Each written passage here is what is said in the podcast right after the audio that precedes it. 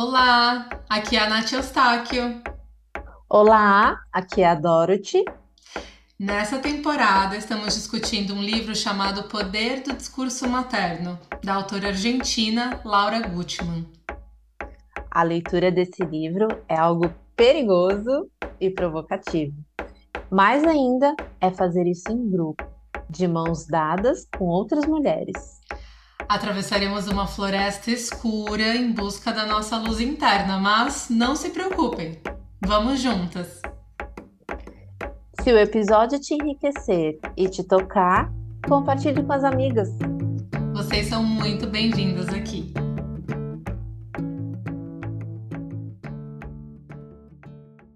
Oi, gente. Bom dia. Boa tarde. Boa, Boa noite. E boa madrugada. E boa madrugada. Sempre pego a Dorothy na, na hora da coruja. Né? Por isso que é boa madrugada. Isso, aqui estamos mais uma vez. Ah, tá, tá comecinho de noite para mim, já fim de noite para a Dona Dorothy. Meia-noite e dez do aqui dia sete. 17. Isso, aqui dia 16 ainda, então vamos lá, essa comunicação entre continentes, para discutir o capítulo 5, que se chama Os estragos da repressão sexual. Esse capítulo Ah. é forte, é? Só esse título Morado- já. Moradoras da Casa de Atenas talvez já estejam mais aquecidas para este, para esta discussão, não?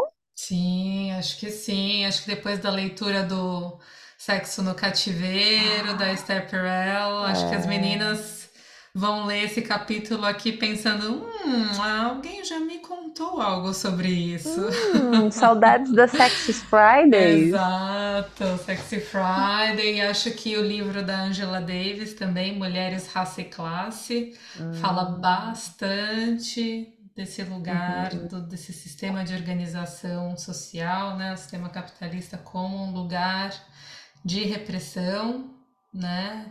É, Uhum. especialmente para nós enquanto mulheres. Então vamos entrar aqui num vespeiro, vamos juntas, né? Espero que vocês tenham lido este capítulo, porque realmente eu acho que é um dos melhores, Nath. Acho que minha até opinião. agora, sim, acho que foi É um um dos que melhores, assim. tem corpo, né? Tem bastante coisa nesse capítulo. Muito conteúdo num capítulo só, né? Eu acho que seria um capítulo assim que daria para dois, três encontros Sim. facilmente. Com certeza, podemos, olha aí, ideias de aprofundamentos no futuro. Vamos ver. Estou ansiosa para o encontro de terça e de quinta com, com todas, Hum, para eu saber o que também. que reverberou, porque para mim é um capítulo muito forte, muito interessante. Sim, nossa, muito. Então vamos ver, vamos ver o que diz esse capítulo, né? Como é que a gente pensou em fazer hoje? Eu e Dorothy estávamos conversando aqui por trás das câmeras e a gente vai trazer os nossos trechos. Uhum. É, e o trecho que eu escolhi estava no começo do capítulo, então vou começar. E Dorothy vai falar um pouquinho do caso e a gente vai se ajudando aí nesse ir e vir. E eu vou falar o trecho, mas ah, como a gente estava conversando antes, que esse capítulo fala de muita coisa, acho que a gente vai tentar dar uma introdução também geral, né, de onde, por onde esse capítulo passa. E ela começa descrevendo bem brevemente as bases do sistema capitalista. Então, é, tem que voltar no Marx lá, da crítica dele, né, do Marx Hegel, do sistema Fordismo, tem muita coisa, né? Quando a gente vai olhar para isso, eu lembro de algumas aulas que a gente teve na faculdade, né? É uma Uhum. discussão enorme.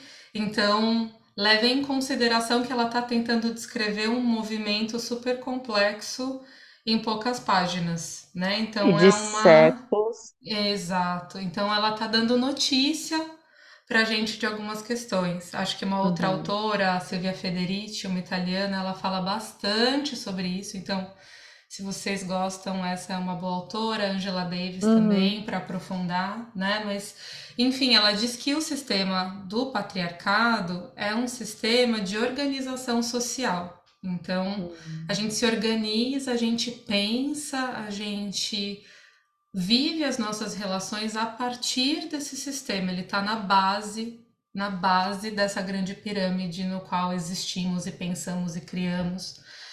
E ela diz o seguinte, que eu acho super potente, que ele se baseia na submissão e no acúmulo de capital. Né? Então fiquem com essas duas Ui. palavras aí na cabeça: submissão Submissão. e acúmulo de capital. E daí ela fala uma outra coisa que eu achei super importante de frisar, que a ferramenta mais importante de submissão das mulheres nesse sistema é a repressão sexual. E daí ela começa a fazer toda uma discussão do lugar da propriedade privada nessa família, né, do homem enquanto esse personagem que acumula o capital e dessa mulher que gera essa prole né? E os homens, ela é a única que pode gerar a continuação de, dessa família, os herdeiros que vão receber esse capital, né? É, e isso vai colocando a mulher num lugar de submissão nesse sistema, Uhum. né? Onde é que E fica esse corpo, né, da exatamente, mulher? Acho, ela, acho que ela passa também em poucas palavras, em poucas páginas, ela passa por várias discussões e uma delas é, é essa também, né, do corpo da mulher. isso, isso. Ela fala muito disso, que esse corpo ele foi se tornando pecaminoso, que a mulher que sangra foi se tornando aquela que é impura. É, essas noções que a igreja também foi colocando, né, de que o corpo era baixo, impuro, é, que o espírito era alto e puro, que as pulsões sexuais eram todas malignas, que a totalidade das sensações corporais são indesejadas. E olha que interessante que tudo isso Ah, vai criando a culpa, que é a base do discurso religioso. A imagina ouvir minha tudo única culpa. É, como é que você vai se sentindo diante do seu corpo e dos prazeres do corpo? Uhum, É? uhum, uhum.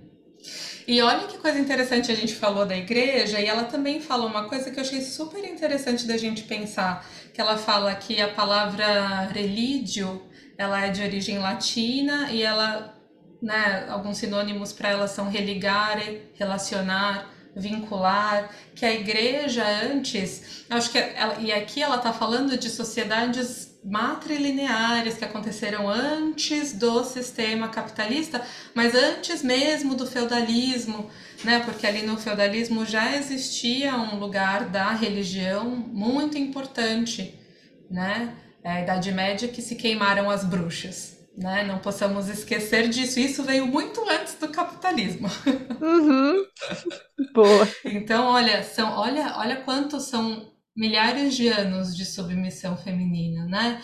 E não só do Uhum. fem- da mulher, mas do que o feminino representa na nossa sociedade. E daí eu achei muito interessante ela falando que a lógica do patriarcado ela foi obrigando a religião a criar um discurso repressor das mulheres. Eu coloquei vários questionamentozinhos assim, porque eu falei, nossa, será que foi isso mesmo? Eu acho que é interessante esse ponto de vista.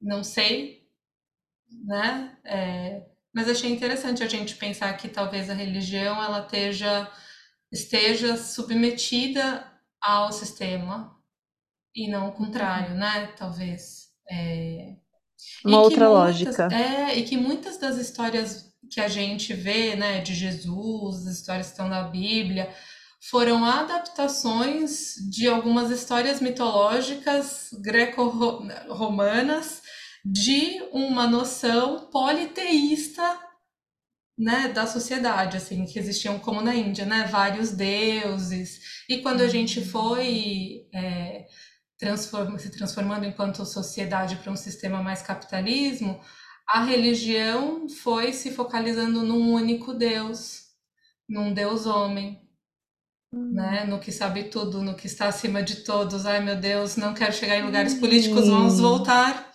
Faz muito sentido. Mas faz muito sentido, né? Porque as sociedades matrilineares, elas eram politeístas. A religião sempre esteve na nossa vida. É uma expressão. Jung fala, né? Deus existe. É um fato. A expressão religiosa, ela existe em toda sociedade, qualquer, né? Índia, Japão, Brasil, Europa, uhum. né? Tailândia, né? Você vai para os lugares mais remotos, existem expressões religiosas. Mas o que, que elas estão querendo dizer e traduzir para a gente, né? E ela vai falando de um lugar de controle dessa religião. E ela faz uma pergunta. Ela fala: em que momento aprendemos que não há lugar para o corpo e o prazer? Hum. Quando é que a gente aprende isso? Socorro! Ela fala desde que a gente. Desde que nasce. nascemos! Ai, que dói! Sim, Laura, marcou para. muito também. Não esse, me fala isso, trecho. eu vou chorar. E daí ela vai fazendo uma crítica, né? Assim, que eu acho que é, não sei, eu não sou mãe ainda, né? Mas aquela ideia de amarrar. Uma vez eu assisti um parto e eu falei, gente, por que precisa amarrar a mulher?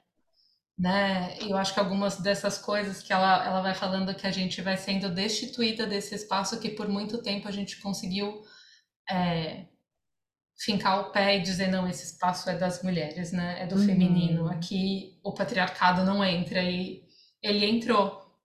Eu fico me lembrando muito de uma série chamada Call the Midwife. Não sei se você já assistiu essa série. Eu não conheço. Muito bonita, é uma série de é, parteiras na Inglaterra e ela vai mostrando justamente esse momento em que o parto estava deixando de ser uma coisa que acontecia em casa para uma coisa que acontecia nas instituições, né? Elas estavam ali no meio dessa transição.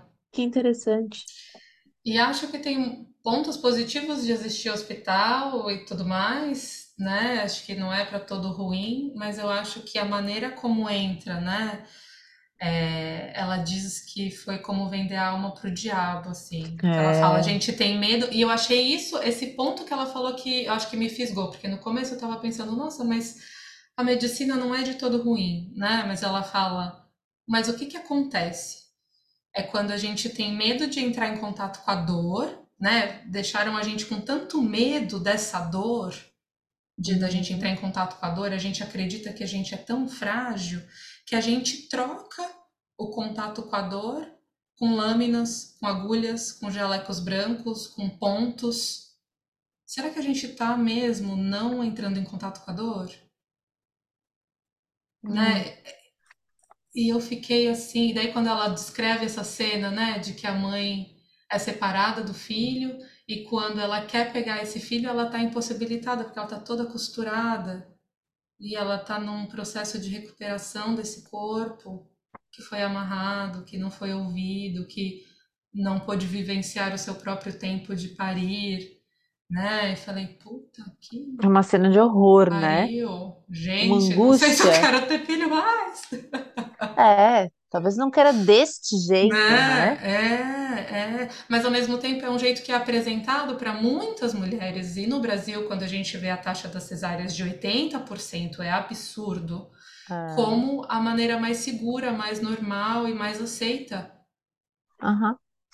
Né? E daí a gente fala, mas gente, quem falou isso? Por que falaram isso? De onde tiraram isso? Como chegaram nisso?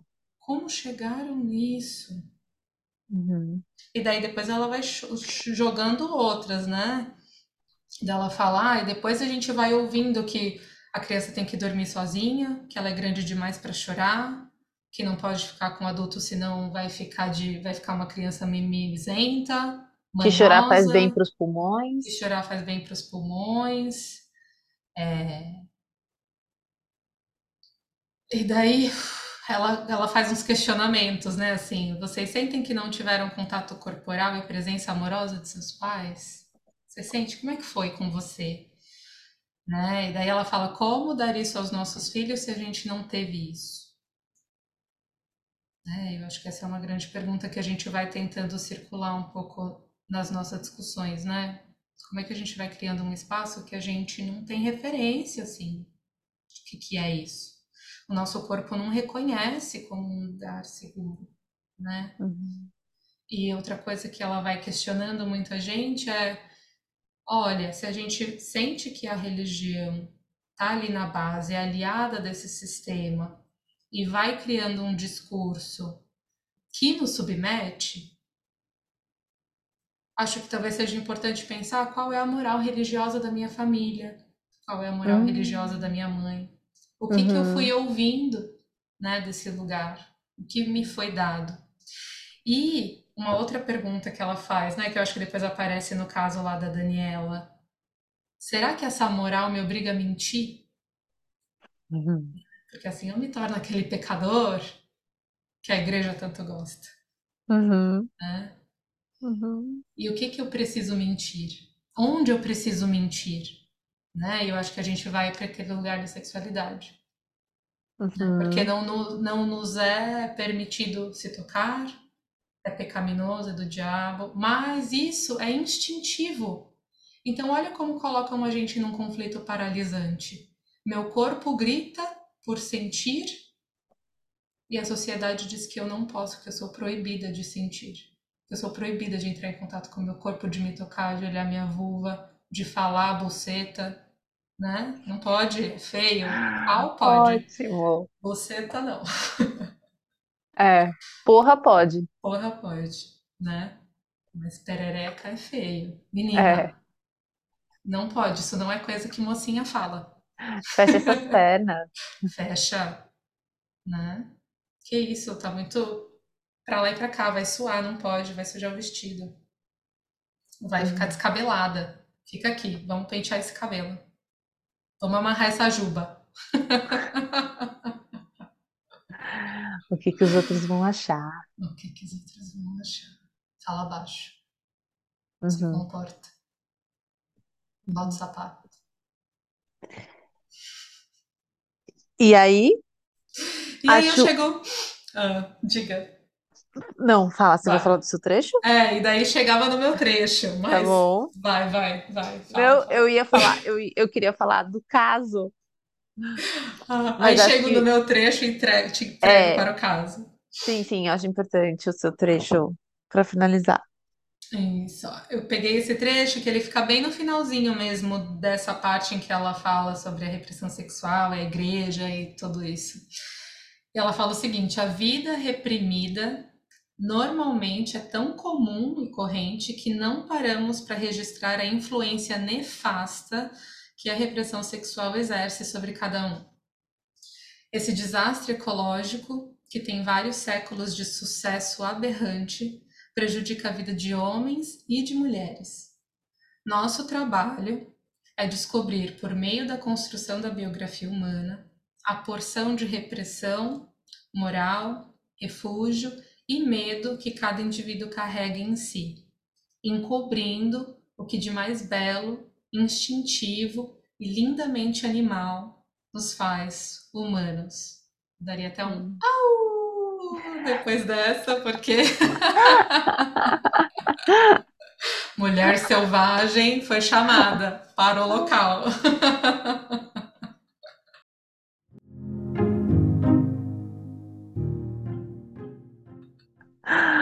Laura Gutman precisa conhecer esse grupo de lobas. Gente, precisa, precisa.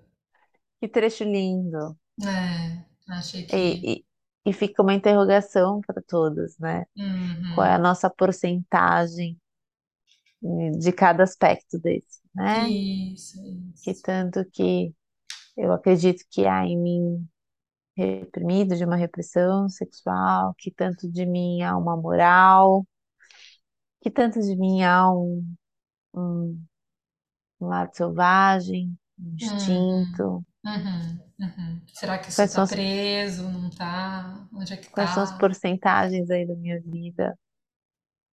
Ou qual, qual é a maior, né? Talvez também pensar nisso, qual é a maior?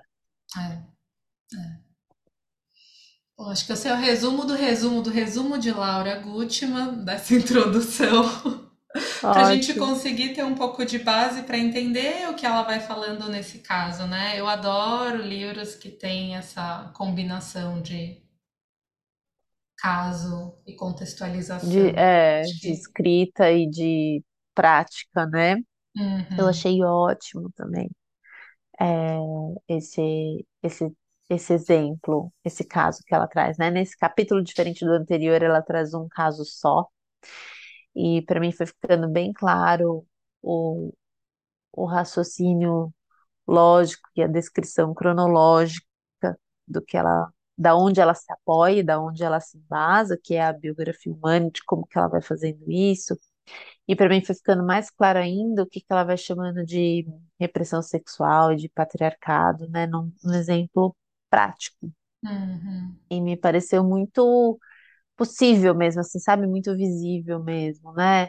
De uma mulher que é, é muito interessante, me fez pensar muito, né? Que é uma, ela descreve o caso de uma mulher de volta aí dos seus 40 anos que chega em busca das consultas por conta do filho, Uhum. porque tá com, na verdade, era uma, uma questão com o filho, né? Que eu acho que era, ela estava sem paciência com o filho, né? Ela É, ele não tinha, obedecia. ela queria ser uma mãe melhor, porque às vezes não tinha paciência com o filho. O quanto que a maternidade, né, nos colocam, é, no, nos faz questionar e reaver nossas, nossas próprias questões, né? Quando a gente vai ali cuidar e maternar de um outro, a gente se revê, se Uhum. revisita, né? Uhum. E eu achei isso muito, muito, muito importante, interessante. E aí ela vai descrevendo um caso como muitos outros, né? Assim, de um pouco como é que foi sua infância, e, e vai dizendo aí de algumas palavras pilares, né, que ela foi identificando na fala dessa- da, da Daniela, que era assim, né, um pai brilhante e uma mãe que cuidava de tudo, né, que era uma muito é, dava conta de tudo, organizava tudo, e, e o quanto que ela foi trazendo o quanto que essa mãe brilhante, essa mãe é, que organizava tudo, cuidava de tudo, não quer dizer que era uma mãe amorosa, Uhum. E, e o quanto que esse pai brilhante, quem disse que ele era brilhante? Ele era brilhante por quê? O que que acontecia? E pouco ela vai se lembrando, assim, para entender um pouco o que quer dizer esse brilhantismo todo, né? Que sempre Uhum. imperou, reinou aí na sua, na sua lógica. E, e aí, ao longo do- das sessões, e ela vai descrevendo, né? Teve uma primeira, teve uma segunda, teve uma terceira. Ao longo disso, ela vai questionando, no sentido, às vezes, um pouco de confrontando, confrontando informações, porque aquela fala que, que a Daniela traz muito como uma verdade, mas você vê que é uma verdade muito de um, de uma fala, de, não de uma realidade. Mais Uhum. uma vez, aqui nesse caso, ela vai demonstrando, né, o discurso e a realidade, os Uhum. fatos. Então ela foi podendo desmembrar, foi podendo é, localizar esse brilhantismo, né? Mas era brilhante porque o seu pai, o que que ele fazia? Ah, mas teve muitos empregos? O que acontecia? Mas por que seu pai mudou de emprego? Por que você mudou de casa? Você precisou se mudar com determinada idade? Mas por que? Ah, porque seu pai mudou de emprego? Mas por que seu pai mudou de emprego de novo? E aí foi, talvez assim, é, desconstruindo, né, algumas coisas, ou entrando em contato com coisas que nem sabia que Uhum. existiam. E Uhum. nesse entrar em contato, que eu acho que é uma coisa muito linda que ela vai trazendo do capítulo, que tem a ver com a questão do patriarcado, que é, é realmente fazer contato, né, com, com esse sentimento, com essas emoções, porque é, era uma, é, é um caso de uma mulher que que apanhava, né? Que os pais batiam, é, e Uhum. que o pai batia muito, e que a mãe também é, batia muito. E, e é, tem uma, uma parte que ela fala assim, né? Que ela vai relatando isso quase como se fosse normal, e aí ela fala: bom, é comum os pacientes não darem importância para isso, justamente para não entrar em contato com esses, com esses acontecimentos. E aí eu acho tão interessante quando a terapeuta diz para ela: bom, foi dividindo com ela assim, olha, é quase assim, ah, tudo isso que você está me contando, tudo isso que eu estou ouvindo, você está me dando um aperto no coração, um, um sentimento, quase que para poder trazer esse sentimento para essa, para essa pessoa que vai dizendo sobre si, quase como num relato, assim, né? Tipo, vou contando, não vai se emocionando, não vai sentindo isso mesmo, porque talvez não pudesse sentir, né? E aí a Laura vai falando, descrevendo um pouco isso, né? De que qual foi o personagem que você foi tendo para para você escapar, porque a gente foi falando um pouco disso, né? Nos capítulos anteriores, que o personagem é aquele, às vezes, que nos traz refúgio. Uhum, E onde é, uhum, e qual personagem que você foi adotando para poder escapar? E onde você foi se sentindo refugiada, né? Confortada nisso tudo. uhum. É seguro E sentir? é, É é, seguro? é o que tem a ver com o patriarcado, né? Com a É. repressão sexual. Então, o que que foi acontecendo nesse caso? Ela foi crescendo sem querer saber, entender, sem querer sentir as coisas. Porque sentir na infância dela doía demais. Ela não podia sentir, ela não dava conta de sentir, ela não podia sentir tudo isso. O Uhum, mecanismo de sobrevivência dela foi não sentir. E como é que, mais uma vez, ela fala lá da futurologia?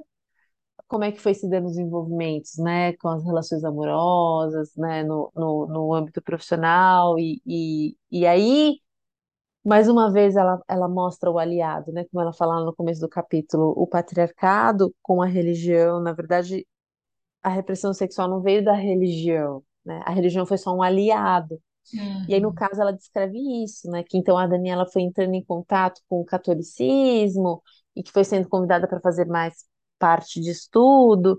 Então, ela foi sendo, é, foi se organizando, se sustentando dentro dessa lógica da moral, da religião.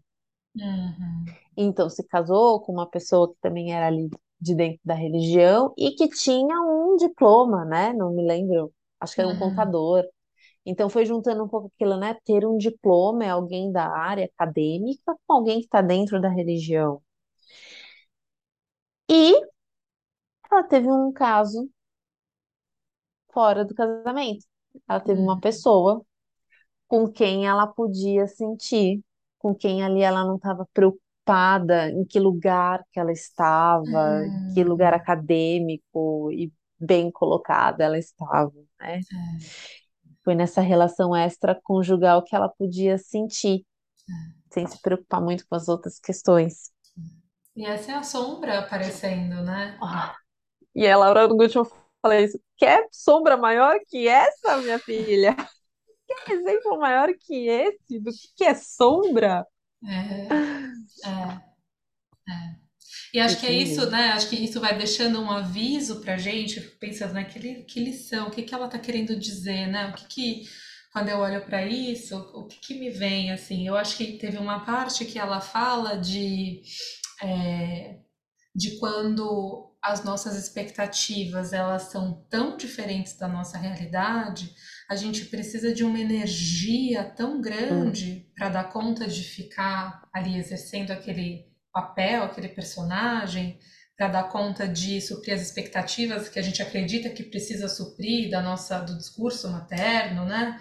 É, que a gente se enfraquece e que a gente só consegue dar vazão para essas pulsões instintivas de maneira transgressora, porque é só na sombra que tem hum, espaço para aquilo acontecer. uhum, uhum, Né? Eu uhum, acho que a gente uhum. faz esse mergulho na sombra, essa excursão para o lixão, É, justamente para resgatar esse pedaço, sabendo que ele sempre de alguma maneira vai aparecer com um, um toque transgressor, mas que ele não precisa estar lá embaixão, né? É, e abalar toda a nossa vida, né? A gente pode trazer isso, eu acho que a Esther Perel no Sexo no Cativeiro fala muito disso, né? Como é importante a gente trazer a fantasia de volta para nossa vida, como é importante a gente poder dar espaço para o eroticismo, como é importante a gente se tocar, porque senão sai desse jeito, né? E é, eu acho que ela vai falando um pouco isso, mostrando isso um pouco no caso, que é quando ela começa a perguntar, e aí a Daniela começa a falar um pouco das coisas que vão dando errado. né, na amamentação, na criação, que vai saindo daquele lugar perfeito, né? É Uhum. justamente o poder errar, o poder sentir coisas esquisitas, estranhas, né? É poder estar em contato com isso e legitimar um pouco isso. Não É. deixar isso tão, tão distante, tão pecaminoso, né? Uhum. Uhum. E o que você estava Ai, falando, o que foi? é. Não. Porque tem um conto tão lindo no Mulheres Correm com os Lobos, que é o Pele de Foca, Pele da Alma, que ela diz, ela vai contando como essa mulher resgata a pele dela, né? Nesse Ah, relacionamento em que esse homem, que é a representação desse masculino, pega a pele dela, rouba a pele dela por sete anos e como ela resgata essa pele. que lindo, que lindo. Eu acho que o, e o trecho que eu escolhi acho que tem um pouco a ver com isso que a gente está falando um pouco mais agora no final, que é um trecho que me chamou muita atenção porque ela fala assim: até agora sabemos que os dois ideais que a Daniela sustenta, que é a moral religiosa e o, academ, o academicismo, devem sugar toda a sua energia, Hum, que era o que você estava falando, né? E aí ela continua assim: porque não vem do coração, mas respondem a exigências impostas. hum, E aí eu circulei esse trecho, pus um ponto de exclamação e um ponto de interrogação e me perguntei: o que que é isso que vem do coração? O que que quer dizer com isso, gente? uhum, uhum, Né? Eu fiquei pensando muito nisso. E aí ela fala, né? Então, portanto, vamos encontrar uma dose enorme de sofrimento. E aí eu fiquei pensando assim, né? Meu, é, como que o sofrimento é sofrido, né? Mas que que tem ali o seu, assim, importância, sabe? Quase como um sinalizador pra gente, assim, de que algo não vai bem, talvez é para isso que a gente tem que olhar e cuidar, talvez isso seja, sabe, a nível de saúde mental, isso seja o nosso sintoma, né? Porque quando a gente está com alguma questão, né, pensando aí na, na, na saúde física, né, na saúde muito reconhecida por todos, o lugar do corpo, esse concreto, né, que a gente vai lá, faz exame, vê uma bolinha, um caroço, né, nesse corpo concreto, a gente fala assim, putz, olha, eu preciso no médico, preciso cuidar disso, blá, blá, blá. E na área da, da saúde mental, não, né? Então eu fiquei pensando, né, como que trazer, poder falar disso, né, desse sofrimento como algo que é pra gente olhar, para cuidar, fazer um check-up, para poder dedicar é, alguns minutos ali para se pensar sobre isso, né? é, Então, eu gostei muito desse trecho, por isso, e aí fiquei ainda com essa pergunta, né? Bom, então tá, o sofrimento vem disso, então dessa distância aí entre o, as exigências e o que é do coração. E eu fiquei pensando, bom, o que será que ela tá falando por coração? E aí na página seguinte, ainda no mesmo assunto, contexto, ela fala assim um pouco, é, a gente então propôs a Daniela que revisasse Quais de todos esses desejos surgem das ordens externas e quais surgem do seu coração? E eu fiquei pensando, bom, então a resposta é essa, tem a ver com o desejo. uhum, É o uhum, desejo que está em questão, é, sabe? O que você deseja, uhum, né? E quanto uhum, que isso tem a ver com o que é seu, com o que é de você, ou, ou o que é para os outros, ou para alguém, ou porque tem que ser, ou faço porque quero que meu filho ou meu marido vá bem ou faça alguma coisa, é, né? Quero porque, ah, quero sustentar um casamento ou quero porque quero estar casada ou quero estar uhum, com este cara. uhum. Então, fiquei pensando, né, que talvez esse coração aí que ela esteja falando seja tenha a ver com essa conexão com o nosso desejo. Sim, sim. E adicionaria assim, com como esse nosso corpo vai respondendo às nossas vivências, né? Porque eu acho que a gente perde muito isso desde que a gente nasce, que a gente vai aprendendo que não pode se tocar, que não pode sentir, que tem que engolir o choro, né? Que assim, o que me emociona, eu, uhum, pelo, eu sou tocada pelo quê? Que tipo de uhum, cena, quando eu tô assistindo um filme, que tipo de cena me emociona? E o que que aquilo tem a ver comigo, uhum, né? como eu reajo a certas discussões familiares, né? O que me toca mais, o que me toca menos, o que que isso tem a ver comigo, com a minha história. Uhum. Eu acho que assim a gente vai reconhecendo essa bonequinha que a gente tem no bolso, né? Porque ela fica sem voz, ela fica apagada, a conexão fica cortada. É, o contato enfraquecido. Ah, ah.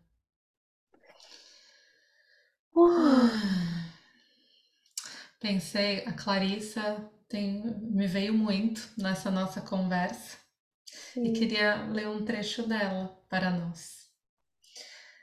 sempre bem-vinda. Sempre, nossa grande madrinha. É, pensando muito nesse lugar de sofrimento, né, que ela anuncia pra gente. É Uhum. sofrido, né? Faz a É. gente chorar. E a gente pede muita desculpa por chorar, né? Acho que a gente viu isso muito recentemente, assim, num dos cursos, né? Na, na, na pós, assim, esse lugar de do quando a mulher se emociona depois da gente ficar pedindo desculpa dessa, É, dessa sensação de que a gente e fica envergonhada, né? Porque a gente é, chorou. É verdade. é, e eu acho que assim de, de, de falar para nós e falar para mim e, e reafirmar isso de que não, ninguém precisa se desculpar por chorar. Uh-uh, Uhum. uh-uh, né? E vou ler esse trecho. As lágrimas são um rio que nos leva a algum lugar. O choro forma um rio em volta do barco que carrega a vida da alma. As lágrimas erguem seu barco das pedras, soltam-no do chão seco e carregam-no para um lugar novo, um lugar melhor. Há oceanos de lágrimas que as mulheres nunca choraram por terem sido ensinadas a levar para o túmulo os segredos dos pais e das mães, dos homens, da sociedade, bem como seus próprios. O choro da mulher sempre foi considerado muito perigoso, pois ele abre os trincos e os ferrolhos dos segredos que ela carrega. Na realidade, porém, para o bem da alma selvagem da mulher, é melhor chorar. Para as mulheres, as lágrimas são um princípio de iniciação para o ingresso no clã das cicatrizes. Essa eterna tribo de mulheres de todas as cores, todas as nacionalidades, todos os idiomas, que no decorrer dos séculos passaram por algo de grandioso e que mantiveram seu orgulho.